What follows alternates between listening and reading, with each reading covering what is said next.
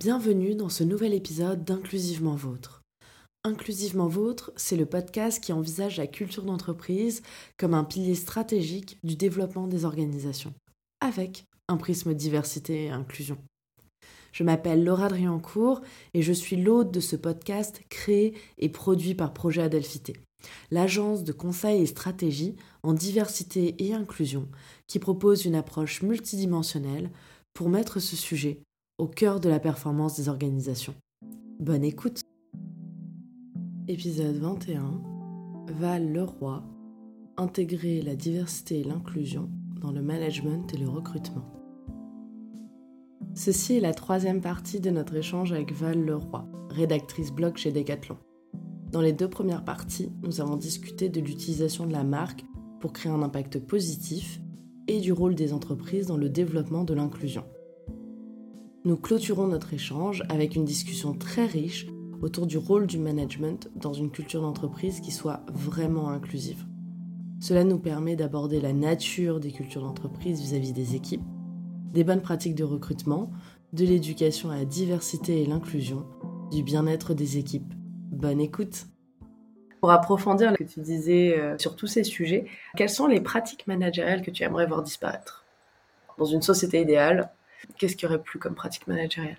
Je pense que dans les pratiques managériales qui devraient disparaître, c'est le fait de valoriser l'employé euh, d'elle. Enfin, le côté euh, tu performes, tu l'ouvres beaucoup plus que les autres et du coup, on n'entend que toi. Et donc, ça veut dire forcément que ce que tu dis est légitime quand tu n'es pas concerné par une discrimination, hein, bien entendu, parce que si tu es concerné par une discrimination et que tu l'ouvres, attention Je pense que euh, la non-information et l'absence de culture, diversité des managers, pour moi, c'est une pratique managériale. On pense que c'est passif, mm. parce que euh, c'est de la culture, c'est comme ça, tu vois, c'est un peu euh, imaginaire, un truc... Mm. Voilà, mais en fait, pour moi, c'est une pratique managériale. Le fait de refuser de s'informer sur ces sujets-là, mm. c'est une pratique managériale qui devrait disparaître. C'est pas optionnel, en fait, de se renseigner mm. sur ces sujets-là parce que tu seras forcément confronté à quelqu'un qui va être sujet à discrimination. Et si tu manques d'informations en tant que manager à ce sujet-là, il y a moyen que tu, en fait, aggraves la situation de cette personne et que du coup, bah, ton turnover augmente, que euh, potentiellement, en fait, ta responsabilité pénale peut, être engagée. C'est ton devoir euh, envers toi-même et envers les autres que de t'informer sur ces sujets-là. Et encore aujourd'hui, c'est encore vu comme, euh, tu sais, c'est un bonus. Je me suis éduquée. Mais en fait, c'est pas un bonus, c'est juste normal. Il n'y a pas à te jeter des fleurs si, tu t'es renseigné sur ce sujet-là. On devrait pas. Surtout que le management, ça s'apprend. On l'apprend pas. Même dans des écoles dites management ou quoi, on n'apprend pas euh, ce que c'est. Et on n'apprend pas euh, l'écoute active, on n'apprend pas à se remettre en question, à faire et à recevoir des feedbacks. Dans beaucoup de structures, c'est très descendant en fait. C'est le manager qui fait les feedbacks, c'est le manager qui dit quoi faire. Et jamais le manager, euh, ou la manageuse d'ailleurs, qui demande à ses équipes de lui faire des retours pour progresser aussi dans son management. Et forcément, ça a implique de prendre en compte tout ce qui est diversité inclusion, de savoir que typiquement les femmes noires elles sont plus sujettes à burn-out. Et de savoir de ok elles sont plus sujettes à burn-out et ça permet d'ouvrir aussi une conversation plus générale sur le burn-out, comment on fait pour le prévenir, etc. Et comment on prend soin les uns les unes des autres. Je trouve qu'on est vachement dans l'enseignement du management spectacle. Tu sais, ce côté, ouais, on va faire des, des, séminaires avec 15 000 activités, on va faire des icebreakers, non, non, non. En fait, avant de faire ça, peut-être qu'on devrait peut-être se poser la question de comment est-ce que je fais pour que mes équipes se sentent bien mm. euh, dans l'équipe? Comment est-ce que euh, j'active tous les leviers pour que euh, toute personne qui rejoint mon équipe puisse se sentir dans un espace propice au bien-être et à la performance. Voilà, peut-être qu'avant de se lancer une balance en demandant euh, et aujourd'hui ta météo du jour, euh, voilà, peut-être qu'on devrait euh, un peu repenser nos pratiques bases. Hein. non, il faut d'abord faire du spectacle. Quelles sont les pratiques managériales que tu aimerais voir davantage pour approfondir ce que tu étais en train de dire? Je pense que sans tomber dans le cliché de la surprotection de tes équipes, mm. je pense que s'intéresser sincèrement en fait au bien-être de ces équipes, c'est quelque chose qui devrait être davantage mis en valeur sans devenir copain-copain. Il y a des personnes qui ne veulent pas hein, devenir copain-copain avec euh, l'équipe, euh, qui veulent vraiment euh, faire une scission entre la vie pro la vie perso, et je comprends totalement, parce que on ne sait jamais ce qui peut se passer, parfois ça peut mal tourner, bah, mille raisons qui font que chacun fait comme il veut, en fait, ses relations pro et ses relations perso. Mais le fait de s'intéresser sincèrement, genre, est-ce que ton poste tel qu'il est actuellement te convient? Est-ce qu'il y a des choses qui te dérangent? Est-ce qu'il y a des choses qu'on peut améliorer? De quoi tu as besoin pour te sentir bien? Dans, ce poste-là Et est-ce que plus globalement dans l'entreprise, est-ce que tu as des feedbacks à faire pour que l'entreprise convienne à tout le monde te convienne mieux à toi hein, aussi? Il n'y a pas d'égoïsme dans le fait de dire euh, moi ça me convient pas. Et parce que euh, en fait on parle mille fois de X sujet, mais en fait ce sujet-là euh, c'est un red flag pour moi en tant que personne handicapée ou, en tant que personne racisée ou en tant que femme ou en tant que minorité de genre. Les feedbacks sont bons à prendre dans les deux sens. On te fait des feedbacks constamment en entreprise. Pourquoi est-ce que euh, c'est pas un automatisme que de pouvoir faire des feedbacks anonymes ou non sur l'entreprise ou sur le, la hiérarchie? Et ça, c'est un truc qui est encore, euh, je trouve, pas assez développé en entreprise. Je comprends pas en fait qu'on se dise pas, mais il y a quelque chose de bon à prendre dans les feedbacks de mon équipe. Plus largement, quels sont les axes d'amélioration que tu verrais en termes de diversité et d'inclusion? Je pense que c'est vraiment au niveau du recrutement. Parce que euh, on attend encore trop des personnes concernées par des discriminations que euh, subitement elles postulent. Ça n'efface pas, un, les biais des, recruteurs. Parce que quand tu mets un CV anonymisé sous le nez d'un recruteur et quand tu mets le même CV non anonymisé sous le, nez du recruteur, tu actives des biais. Hein. Tu, peux penser que toi, tu es complètement déconstruit, euh, que tu as questionné tout ce qu'il fallait questionner. Si tu pas concerné par certaines discriminations, il y a de grandes chances pour que tes billets, ça repop dans un, certain CV. Et je pense que la plupart des entreprises, en fait, devraient systématiser le CV anonyme, ou en tout cas, je pense qu'on ne devrait pas avoir un recruteur en entreprise. Il devrait y avoir un panel avec au moins une personne concernée par une discrimination dans le panel de recruteurs, histoire de pouvoir dire toi, tu as des biais, toi, tu as des réticences parce que euh, CV d'une personne qui, a un, handicap, par exemple, et tu te dis que ah là là, ça va freiner l'entreprise. Moi, je te dis que euh, faut. C'est aussi ton devoir euh, en tant que représentant de l'entreprise qui s'inscrit dans une société de tout faire pour que euh, toute personne puisse s'intégrer correctement dans l'entreprise et puisse utiliser ses compétences au mieux. La performance, l'idée que ah là là, ça puisse ralentir l'entreprise ne devrait pas être le premier critère de recrutement. Mais ça, on en est hyper loin parce que euh, on va toujours te dire oui mais l'entreprise c'est quand même une structure à but lucratif euh, si ça ralentit on fait moins d'argent nan, pour moi une entreprise ça a avant tout un devoir social et sociétal mais c'est vraiment pas la vision de tout le monde. Donc euh, tu vois c'est encore un truc hyper touchy faut pas dire ça. C'est ça non mais la question des biais est essentielle. Alors pour le coup chez Projet Adapté on recommande pas nécessairement le CV anonyme parce qu'on a remarqué que ça ne faisait que décaler le moment des biais, lors de l'entretien typiquement, parce que euh, on sait que lorsqu'on n'a pas de représentation existante, donc c'est-à-dire que le CV est anonyme par exemple, on va avoir tendance à imaginer un certain profil. Donc souvent c'est un homme blanc, en tout cas, à mm-hmm. minima, c'est une personne blanche. Et donc, on peut avoir des cas de mouvement de surprise, en fait, en rencontrant un ou une candidate qui ne correspond pas à l'image qu'on s'était faite. Quand je parle de CV anonyme, ça suppose aussi que tout est fait à côté pour euh, parler des biens inconscients, comment les, travailler, etc. Je dis pas que le CV anonyme est solution euh, miracle Bien sûr. en entreprise. Hein. Ça va pas effacer tes biais. Effectivement, ça décale tes biais, ça te donne juste un peu de temps aussi pour te questionner sur tes pratiques. Justement, cet effet de surprise euh, doit être un red flag en fait en entreprise. Pourquoi est-ce que tu es surpris que ce soit une femme noire qui se présente à toi quand dans ta tête, tu as imaginé que ce CV-là, parce que surqualifié, était forcément un homme blanc euh, d'une cinquantaine d'années, typiquement, valide, 6. voilà, tu te dis ça, c'est qu'il y a un problème. C'est que soit dans ton entreprise, il n'y a pas assez de représentation d'autres salariés, soit euh, dans la société plus en général, tu es encore sujet à beaucoup de biais, mm. inconscient ou conscient, hein, enfin peu importe. Mais dans tous les cas, il faut le questionner. Entièrement d'accord. On va reparler un peu plus de toi. Si tu avais un conseil à te donner en début de carrière, qu'est-ce que ce serait?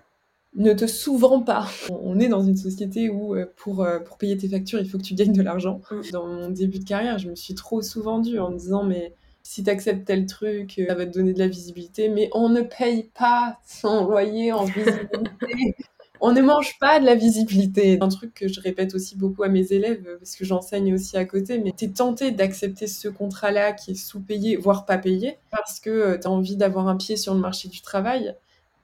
C'est pas la bonne pratique. là, c'est vraiment dans le cadre du journalisme. J'ai du mal à me projeter dans d'autres solutions pour le monde du travail euh, en entreprise. Mais euh, typiquement, en fait, en journalisme, généralement, ce que je vais leur dire, c'est il vaut mieux trouver un taf alimentaire et choisir d'être pigiste et de bosser sur des sujets qui sont bien payés et moins écrire plutôt que d'accepter une ribambelle de sujets mal, voire pas payés. Mm. Parce que ces, ces structures-là, ces rédactions-là, ne vont pas subitement choisir de te payer euh, correctement. Mm. Tu vas user de ton temps et de ton énergie pour au final ne jamais avoir un salaire qui te permette de vivre euh, que du journalisme. Au début, c'est ce que je faisais, j'ai accepté plein de sujets, plein de trucs, mais au final, c'était l'enfer parce que je ne pouvais pas en vivre. Et au final, au bout d'un moment, j'ai fait OK, je vais me trouver un job qui au début était alimentaire et au final est devenu une passion. Enfin, j'a- j'aime beaucoup la communication, mais par contre, je ne bossais pas dans- en communication sur des sujets sur lesquels je bossais en rédaction parce que c'est pas déontologique. Mais du coup, ce qui me faisait que j'avais un salaire fixe et donc beaucoup moins de charge mentale financière. Et à côté, je pouvais choisir de refuser des sujets, euh, des, pa- des papiers qui n'étaient pas bien payés ou mal payés, ou pas payés. hein. Et à côté, bah, je me suis construit en fait un réseau de rédactions qui me payent bien, qui me payent régulièrement en temps et en heure. C'est important aussi. Et, euh, qui fait qu'aujourd'hui, je pourrais vivre uniquement du journalisme, ce qui est maintenant le cas. En tout cas, je vis entièrement de la rédaction, puisque chez Decat, je suis en rédaction. Je pourrais uniquement vivre de la pige. Mais je choisis de pas le faire parce que déjà j'aime bien l'idée de gagner de l'argent. Mais pas que pour moi, mais parce que je me dis que euh, j'ai la possibilité de gagner euh, plus d'argent que la moyenne et donc la possibilité euh, de euh, provoquer le ruissellement que le gouvernement ne fait pas. Ça, et ça me fait du bien, c'est très égoïste aussi, parce que ça me fait du bien aussi de voir en passer une cagnotte de personnes qui a du mal à joindre les deux bouts et de me dire, bah là, en fait, je peux avoir un levier d'action. Je peux verser une partie de mon salaire, en fait, à cette personne qui ne peut pas travailler ou pour X ou Y raison et a besoin de ce ruissellement que l'État ne provoque pas. Et du coup, euh, bah, je me dis, bah, c'est action citoyenne aussi, tu vois, de, de se dire, bah, je gagne plus que ce dont j'ai besoin. Et mon devoir, en fait, pas d'aller claquer euh, ce surplus d'argent euh, dans des choses dont j'ai pas besoin, Mm. plutôt de euh, le reverser en fait à des personnes qui en ont bien plus besoin que moi. S'il y a des Et, gens euh, qui ont beaucoup d'argent qui pouvaient t'étendre et t'écouter, je pense que ça ferait beaucoup de monde. Monsieur euh, Bernard Arnault, si un jour vous nous écoutez. Encore une fois, c'est super égoïste parce que moi, ça me fait du bien d'aider. mais il y a des études hein, qui montrent que de donner de l'argent, ça fait du bien. Il y a, il y a un levier purement égoïste à ça et Mm. j'en suis super consciente. C'est pour ça aussi que j'aime bien donner à des personnes que je ne connais pas. Je donne aussi à des personnes que je connais, mais j'ai besoin d'être consciente de ce biais-là qui est tu as de l'argent et donc, l'air de rien, dans cette société, tu as une prise sur les Mm. personnes à qui tu donnes de l'argent. Euh, Je me suis pas assez renseignée sur le sujet pour en parler euh, plus euh, sociologiquement parlant, mais j'ai besoin d'avoir ça en tête et de me dire euh, faut que je fasse gaffe à ça parce que je veux pas que la personne se sente redevable. Le principe du don, c'est qu'il n'y a rien en contrepartie. c'est ça. Et je peux pas effacer le fait que moi, ça me fait du bien de faire ça. Mais en revanche, ce que je peux faire, c'est avoir une prise sur effacer l'emprise que, ça, que ça peut provoquer. Je veux pas avoir cette emprise-là. Je suis pas ton boss. Je suis personne, en fait. C'est pour ça que j'aime bien les cagnottes anonymes. J'aime- bien, genre, je clique sur le petit bouton anonyme euh, quand je fais un don. Parce que je, veux pas que cette personne, après, euh, vienne me dire euh, qu'est-ce que je peux faire en retour? Non, rien. En fait, rien. Mais je prends l'argent. Prends l'argent, fais ce que tu veux avec. Je veux pas savoir. Juste fais ce que tu veux. On n'est pas sur rend l'argent ici, on est sur prends l'argent. prends l'argent, tiens. Et ça, je trouve ça, je trouve ça bien. Tu veux pas que cette personne se dise, euh, mais en fait, euh, si je m'achète un truc qui me fait plaisir, en fait, et qui n'est pas vital, je le sais Mm. parce que à des personnes que je connais, plusieurs fois on me dit, euh, promis, j'utiliserai pour ma psy ou pour manger et tout, et je suis là, mais je m'en fous. Si tu veux t'acheter un écran plat, achète-le. Enfin, si ça te fait du bien, je, je sais ce que c'est. La précarité, je l'ai connue. Et je, et je sais que si j'avais pu euh, à un moment m'acheter un écran plat, je l'aurais fait parce qu'en fait, il y a un moment, tu as tellement de charges sur les épaules que te faire un cadeau à toi-même, c'est un truc de ouf. Et, et ça fait du bien. Et ça fait partie du, du bien-être mental. hein. Et si tu préfères t'acheter un écran plat plutôt qu'aller euh, à ta séance de psy, euh, Je suis pas sûre qu'une seule séance de psy euh, suffise à payer un écran plat, mais on s'entend. il y a des personnes autour de moi qui ont besoin de psy spécialisés qui font des Ah dépassements d'honoraires qui sont scandaleux. Vraiment, j'ai entendu Ah des prix. mais- Alors, je sais que la santé mentale, ça coûte cher. Et ça ne devrait pas, d'ailleurs, hein, mais, euh, mais ça Oui, coûte cher. Mais il y a, il y a des limites, hein, enfin, quand même. C'est un grand sujet, ça. On a parlé un peu du passé, on a parlé du présent, on va parler un peu du futur. Où est-ce que tu te vois dans six mois? J'espère toujours chez Decat. On te le souhaite. J'espère que j'aurai validé ma période d'essai. Je me vois bien au même endroit que là maintenant, parce que je me sens vraiment bien. Y a quelques années, euh, j'étais encore dans la projection, dans le euh, toujours pas assez, il faut que je performe plus, il faut que je fasse plus ci, plus ça et tout. Là, aujourd'hui, je me sens bien. J'ai un rythme de vie qui me convient, qui est toujours à 100 à l'heure, mais bon, ça c'est c'est aussi l'hyperactivité. Mais euh, j'aime bien l'idée d'avoir ma vie en entreprise et ma vie en rédac de pouvoir parler de sujets qui m'intéressent vraiment, de pouvoir choisir en écrire ou non sur tel ou tel sujet, euh, d'avoir des projets qui me motivent et d'avoir constamment des nouveaux projets qui, m'animent. Et dans six mois, en fait, j'ai envie que ce soit toujours comme ça et que j'ai vraiment pérennisé et solidifié en fait cette base-là. Parce que là, ça fait mm. que un an, en fait, c'est comme ça, mais je veux que dans six mois, ce soit vraiment pérennisé. Je le souhaite. On va parler un peu des challenges qui attendent les entreprises. Pour toi, quel est le plus gros challenge dans le développement d'une culture d'entreprise qui soit saine et inclusive? Je pense que c'est toute la phase d'éducation autour du sujet. En vrai, c'est ça qui est compliqué parce que ça prend du temps, parce que euh, on comprend pas toujours tout. Et c'est normal, hein. enfin, personne n'a la science infuse et personne euh, n'est capable d'appréhender, dans le sens euh, comprendre, mm. toutes les discriminations. Je pense que ce qui est challengeant, c'est de trouver la bonne équipe qui soit capable de constituer et de théoriser une culture d'entreprise qui convienne à tout le monde. Et ça suppose en fait que tu aies toutes les représentations ou quasiment dans cette équipe. Et toutes les entreprises ne l'ont pas. Parce que justement, généralement, quand on se dit, tiens, diversité inclusion, euh, tu te rends compte que en fait, tu as une majorité de personnes cis, blanches, euh, hétéros dans ton entreprise. Et donc, du coup, pour constituer un groupe de travail sur cette question-là, c'est galère. Et en même temps, euh, c'est super compliqué aussi de remettre ça euh, uniquement aux mains des personnes concernées parce qu'encore une fois, ça va être elles qui vont faire le taf. Il faut vraiment en fait avoir euh, dosé. Déjà, il faut que les personnes qui travaillent dans ce groupe de travail soient volontaires et que tu leur dises pas ce serait bien, tu sais, que tu sois la caution X ou Y de, l'entreprise et que tu fasses tout le taf sur ces questions-là. Et je trouve ça important que ce soit des personnes volontaires et que ce soit des personnes qui soient engagées sur ces questions-là pour pouvoir vraiment avoir un socle solide pour pouvoir ensuite avancer et engager davantage de personnes euh, et pour euh, augmenter la représentation de la société dans ton entreprise. Je pense que c'est ça le plus dur. C'est la phase de travail sur soi, sur ses biens conscients ou conscients, sur euh, les failles de l'entreprise, les axes d'amélioration, tout le travail en amont, en fait, avant de dire notre culture d'entreprise, c'est ça, en fait, c'est tout le travail qui est en amont qui est colossal, mm. mais qui est tellement nécessaire pour avoir un truc durable et, et vraiment pérenne, quoi. C'est super intéressant parce que sur le plus gros challenge, j'ai deux questions. J'ai la question sur la culture d'entreprise et j'ai la question sur bah, quel est le plus gros challenge qui attend les entreprises lorsqu'il s'agit de diversité et d'inclusion. Et donc, tu as vraiment réuni les deux. Je, trouve ça super cool parce que je fais exprès d'avoir cette question séparée pour voir comment les gens y répondent. Et du coup, tu as vraiment fusionné les deux et c'est la meilleure réponse qu'on puisse avoir de fusionner les deux de façon profonde. Quoi. Parce qu'on ne peut pas faire évoluer de culture d'entreprise si on ne travaille pas sur les questions de diversité et inclusion. Je ne comprends pas qu'on puisse encore les dissocier aujourd'hui. Mais... Oui, complètement. Pour conclure, une idée reçue sur la culture d'entreprise. La plus grosse idée reçue sur la culture d'entreprise, c'est le fait que c'est aux salariés de s'adapter à cette culture et que c'est une relation à sens unique. On en parlait au début, mais mm. quand tu parles de culture d'entreprise, généralement, dans ton parcours de recrutement ou d'intégration, on te dit ça, c'est la culture d'entreprise. Tu l'acceptes ou tu l'acceptes pas, mais si tu l'acceptes pas, il y a de grandes chances pour que tu sois mal intégré et que du coup, tu valides pas ta période d'essai ou que ça se passe mal à terme. Je pense que la culture d'entreprise, pour qu'elle soit euh, inclusive en tout cas, efficace, il faut qu'elle soit malléable et que tu puisses l'adapter aussi aux personnes qui rejoignent ton entreprise. Si on te dit euh, la culture d'entreprise c'est euh, dynamisme, et que tu es plutôt introverti, aussi à cette culture d'entreprise de s'adapter à toi et c'est à tes collègues, à tes supérieurs hiérarchiques, d'accepter que euh, tu n'as pas la jauge sociale identique au reste de l'entreprise. Ce, ce, genre de mentalité, ça, ça mène souvent au burn-out. Ensuite, tu prives ton entreprise d'un volet diversité euh, sûr et certain. Parce que bah, je prenais l'exemple du, dynamisme, mais euh, s'il faut absolument adhérer à cette culture d'entreprise-là, il y a forcément des personnes en situation de handicap qui mm. ne pourront pas y adhérer. Et du coup, bah, tu les discrimines. Il y a plein de raisons qui font que mm. une culture d'entreprise, c'est à double sens. À la culture d'entreprise de s'adapter aux spécificités de chacun.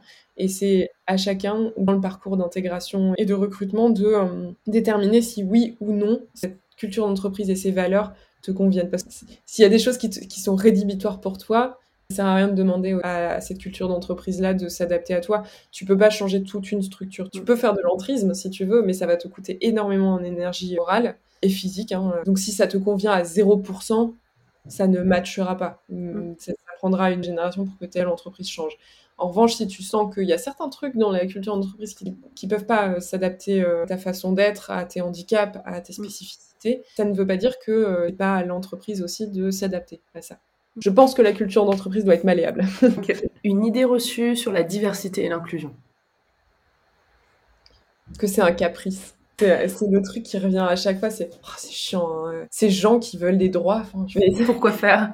Pourquoi faire Ils en ont déjà plein, on les laisse respirer, c'est déjà pas mal. Mais c'est vraiment ça en fait, que c'est un caprice et que c'est un truc personne concernée uniquement. Mm. Parce que en entreprise encore, la charge qui n'est pas rémunérée, hein, généralement quand tu mm. travailles sur ces, sur ces sujets-là, c'est en plus de ton poste initial, mais pas, en, pas en plus. On demande souvent aux personnes concernées de le faire. C'est important, c'est vrai, qu'il y ait de la représentativité dans la mise en action, en tout cas de la diversité dans l'entreprise, pour des questions de légitimité aussi.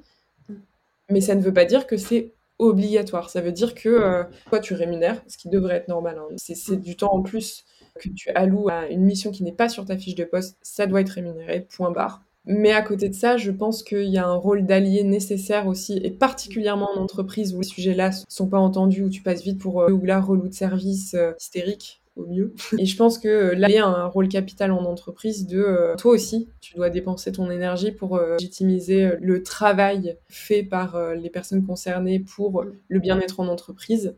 Je pense que Vraiment, c'est pas un caprice. Moi, je l'ai entendu de la part de personnes proches de moi, hein, le côté euh, c'est chiant, enfin, pourquoi vous travaillez dessus euh, Il ou elle euh, donc à s'intégrer d'elle-même.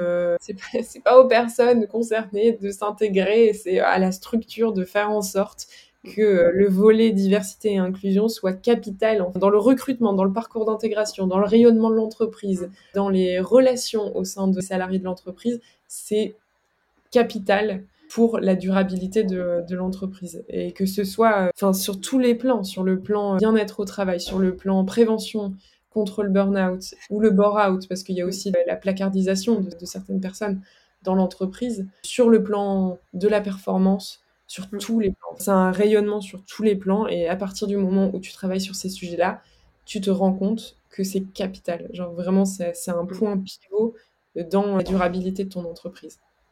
Complètement. Et pour finir, quelle phrase ou expression tu ne veux plus entendre? Seul on va plus vite, ensemble on va plus loin. Ça dépend ensemble avec qui. Hein. Enfin, moi je vais pas plus loin avec un Jean-Michel relou hein, qui tient des propos transphobes, racistes, etc. Très sincèrement, avec ce genre de personnes, seul je vais plus vite et plus loin. Hein. Mais je pense que c'est vraiment le seul on va plus vite si les conditions sont réunies. Ensemble, on va plus loin si on est bien entouré. Il y a des si qui sont souvent oubliés en entreprise et du coup qui justifie le fait que, que tu doives rester dans cette équipe-là. Tu vois, on dit pas seul, tu vas plus vite, mais ensemble, on ira plus loin. Donc ça veut dire que tu dois faire l'effort de communiquer avec telle personne, même si cette personne est chiante à mourir. Mais non, on n'a pas envie de côtoyer des personnes qui vont bouffer mon, mon énergie et mon, ma santé mentale sans raison. Hein. Promis, vraiment, tu iras beaucoup plus lentement et on n'ira pas loin ensemble. Hein. On n'est pas ensemble, non. ok, super. C'était ma dernière question. Je crois qu'on a fait pas mal le tour. Comment tu te sens après tout ça, après toute cette conversation? Bien, j'ai toujours autant envie de changer l'entreprise, mais tant mieux. Je, pense que c'est tant mieux. Enfin, j'ai un rapport beaucoup plus apaisé avec ça, mais j'ai envie de changer les choses et j'ai envie de donner ma personne. Et ça me coûte beaucoup moins d'énergie morale euh, et mentale maintenant euh, de faire ce genre de choses. Et encore une fois, ça me fait du bien en fait de le faire. Donc c'est des sujets avec lesquels je suis très à l'aise et je suis très en paix. Donc je me sens bien. Trop cool. Écoute, ça, ça a été un plaisir vraiment de faire cet épisode avec toi. Euh, j'ai hâte qu'il sorte et j'espère que les auditoristes euh, apprécieront également euh, tout notre échange qui a été, je crois, très riche. Il y a beaucoup de choses qui ont été dites et j'espère que ça plaira et qu'ensuite les gens continueront d'écouter pour les prochains épisodes. Au revoir tout le monde Au revoir J'ai toujours beaucoup apprécié Decathlon, notamment via leur community manager sur Twitter que je trouve très inclusif plonger dans les coulisses avec Val a renforcé mon appréciation positive de cette entreprise. Dites-nous ce que vous en avez pensé en commentaire ou par mail à contact at projet-du-milieu adelphité.com. On se retrouve la semaine prochaine pour notre prochain invité qui travaille sur les sujets d'égalité et notamment les Boys Club. Nous espérons que cet épisode vous a plu. Vous pouvez nous retrouver sur toutes les plateformes d'écoute mais aussi sur le site www.projet-du-milieu adelphité.com, ainsi que sur la page LinkedIn et Instagram de Projet Adelphité. Tous vos likes, partages, commentaires sur toutes les plateformes d'écoute, ainsi que vos 5 étoiles sur Apple Podcast soutiennent notre travail. À très bientôt pour un nouvel épisode d'Inclusivement Vôtre.